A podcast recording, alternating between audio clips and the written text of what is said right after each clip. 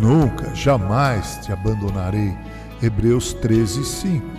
Nenhuma promessa tem uma interpretação pessoal. Qualquer coisa que Deus disse para um santo, ele disse a todos. Quando ele abre o poço para um, é para todos poderem beber. Quando ele abre a porta do celeiro para dar alimento, pode haver um homem faminto que seja o motivo dela se abrir, mas todos os santos com fome podem vir e se alimentar também.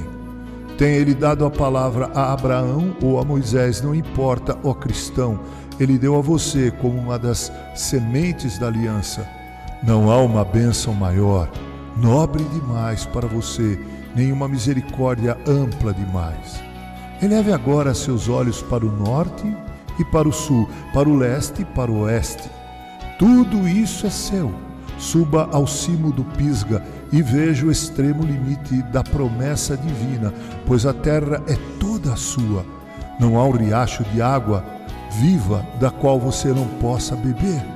Se da terra emana leite e mel, como mel e bebo leite, pois ambos são seus.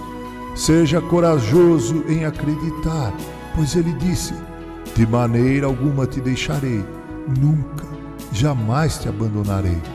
Nessa promessa, Deus dá tudo ao seu povo. Eu jamais te abandonarei. Portanto, nenhum atributo de Deus pode deixar de ser colocado para nós. Ele é poderoso, se mostrará forte em favor daqueles que crerem nele. Ele é amor, então com benignidade terá misericórdia de nós. Sejam quais forem os atributos que possam compor o caráter da deidade, cada um deles em toda a sua extensão estará ao nosso lado. Para resumir, não há nada que você possa querer, não há nada que você possa pedir, não há nada que possa precisar agora ou na eternidade. Nada vivo, nada morto, nada neste mundo, nada no próximo, nada agora, nada na manhã da ressurreição, nada na eternidade que não esteja contido nestas palavras. De maneira alguma te deixarei, nunca jamais te abandonarei.